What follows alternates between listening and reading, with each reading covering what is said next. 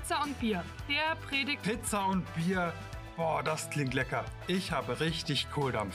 Dann bist du hier genau richtig. Hier gibt es etwas Gutes. Nicht nur für den Leib, sondern auch für Geist und Seele.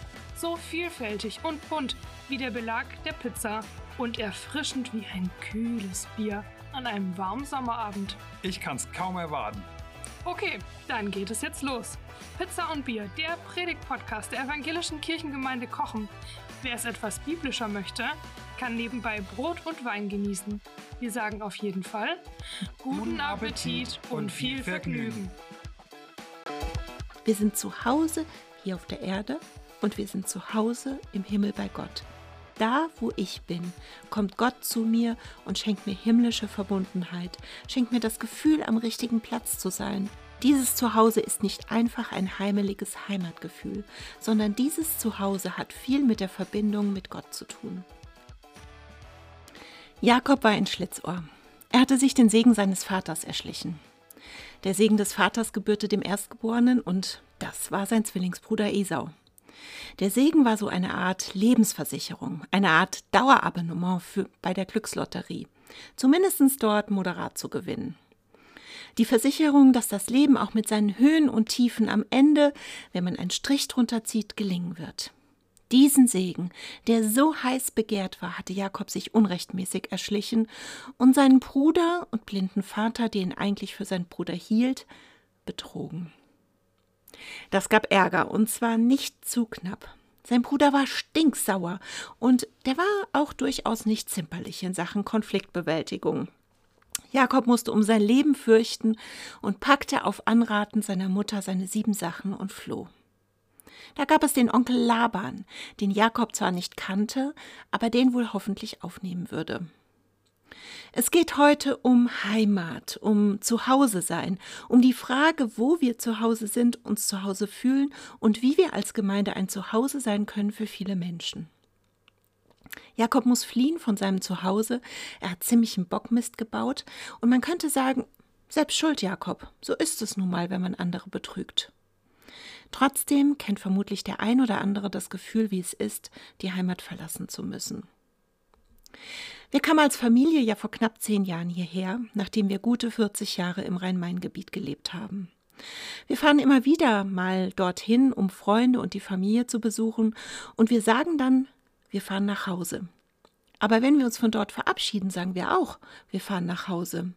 Und manchmal registrieren wir das und lachen und fragen uns, ja, wo ist denn jetzt eigentlich unser Zuhause? Es gibt noch andere Orte, an denen wir viele Urlaube verbracht haben. Auch da sagen wir, es fühlt sich an, wie nach Hause zu kommen. Aber die Frage bleibt, wo ist man zu Hause und was macht ein Zuhause zu einem Zuhause? Ich erzähle die Jakobsgeschichte in groben Zügen weiter. Jakob macht sich auf den Weg zu Onkel Laban. Auf diesem Weg erlebt er etwas sehr Einschneidendes, von dem ich später noch genauer erzählen möchte.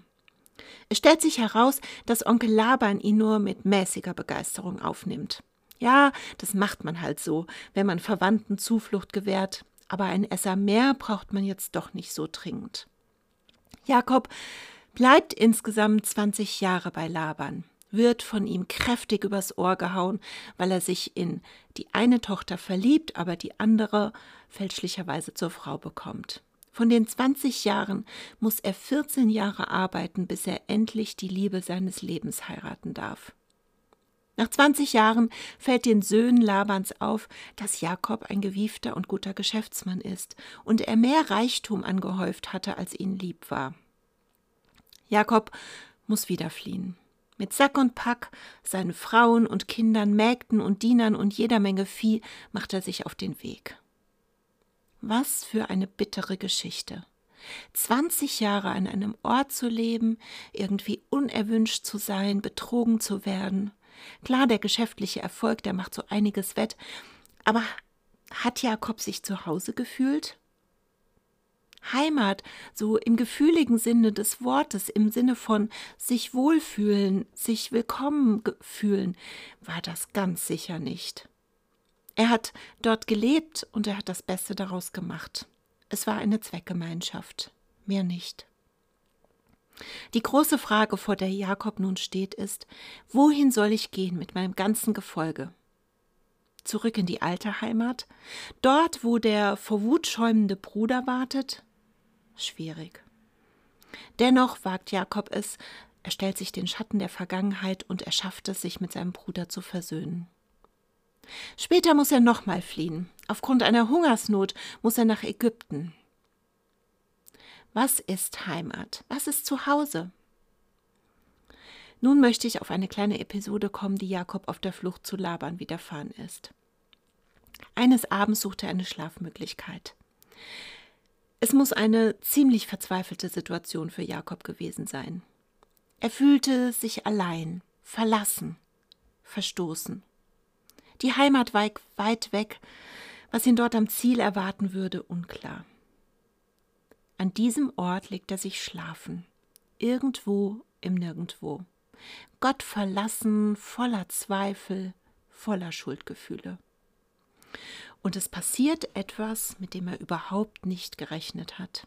Er träumte, dass sich über ihm der Himmel öffnet. Gott selbst steht am oberen Ende einer gigantischen Leiter. Auf dieser Leiter wandeln Engel hin und her, verbinden Himmel und Erde miteinander. Himmel, also die Einflusssphäre Gottes, und Erde, diesen unwirtlichen Ort mitten im Nirgendwo. Gott ist sichtbar, Gott ist da, Gott ehrt ihn in gewisser Weise mit seiner Gegenwart und das Erstaunlichste, Gott spricht ihn an. Jakob ist bei Gott nicht unten durch, sondern Gott redet weiterhin mit ihm und sagt ihm zu, dass der Segen, den er sich auf so blöde Weise erschlichen hat, weiterhin gilt. Diese Himmelsleiter ist ein eindrückliches Motiv, das in der Religionsgeschichte eine große Rolle spielt. Sie wird später als das Kreuz identifiziert, das auch Himmel und Erde miteinander verbindet, weil es eine Brücke schlägt und die Trennung zwischen Gott und Mensch aufhebt. Was bedeutet diese kleine Episode für die Frage unserer Heimat, für die Frage, wo ist eigentlich unser Zuhause? Der erste Teil der Antwort ist sehr schwierig. So wie wir als Familie manchmal nicht wissen, ist unser Zuhause in Kochem oder im Rhein-Main-Gebiet, genauso symbolisiert die Himmelsleiter, dass wir eigentlich zwei Orte der Heimat haben. Wir sind zu Hause hier auf der Erde und wir sind zu Hause im Himmel bei Gott. Manchmal, wenn Menschen sterben, sagen wir, die Person ist heimgegangen. Das ist vielleicht wirklich eine schwierige Botschaft, vor allen Dingen für alle, die sehr heimatverbunden sind. Aber so ist es. Unsere Heimat werden wir eines Tages verlassen müssen. Und am besten lernen wir schon zu Lebzeiten diese beiden Orte, Himmel und Erde, als Heimat zu empfinden, uns einzuüben in den Gedanken der Vergänglichkeit unserer hiesigen Heimat und uns zu freuen auf unsere zukünftige Heimat. Der zweite Teil allerdings ist wunderbar. An Orten, an denen wir es nicht für möglich halten, begegnet uns Gott. Er öffnet den Himmel und er macht deutlich, dass Heimat genau da ist, wo wir uns gerade befinden.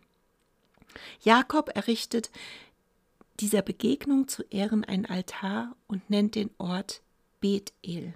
Bethel, das ist nicht nur eine große Behindertenstätte, sondern das heißt Haus Gottes.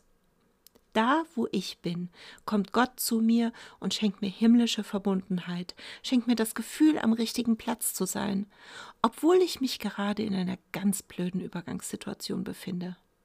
Ist das nicht toll? Was heißt das für uns als Gemeinde? Wir wollen eine Gemeinde sein, die Menschen ein Zuhause bietet. Dieses Zuhause ist nicht einfach ein heimeliges Heimatgefühl, sondern dieses Zuhause hat viel mit der Verbindung mit Gott zu tun. Heimat. Zu Hause ist da, wo Gott ist, wo ich mich bei Gott verwurzle. Unsere Aufgabe als Gemeinde ist es, Menschen in diese Verbindung mit Gott zu bringen, sich auf ihren Heimatgeber zu verweisen. Amen. Hat es dich gestärkt? Dann gib diesen Podcast gerne weiter an Menschen, denen er ebenfalls gut tun könnte. Hast du einen Verbesserungsvorschlag? Dann melde dich gerne bei uns. Möchtest du regelmäßig über Anliegen der Gemeinde informiert sein? Dann abonniere unseren Newsletter oder folge uns auf Instagram oder Facebook. Sei gesegnet und tschüss, bis zum nächsten Mal.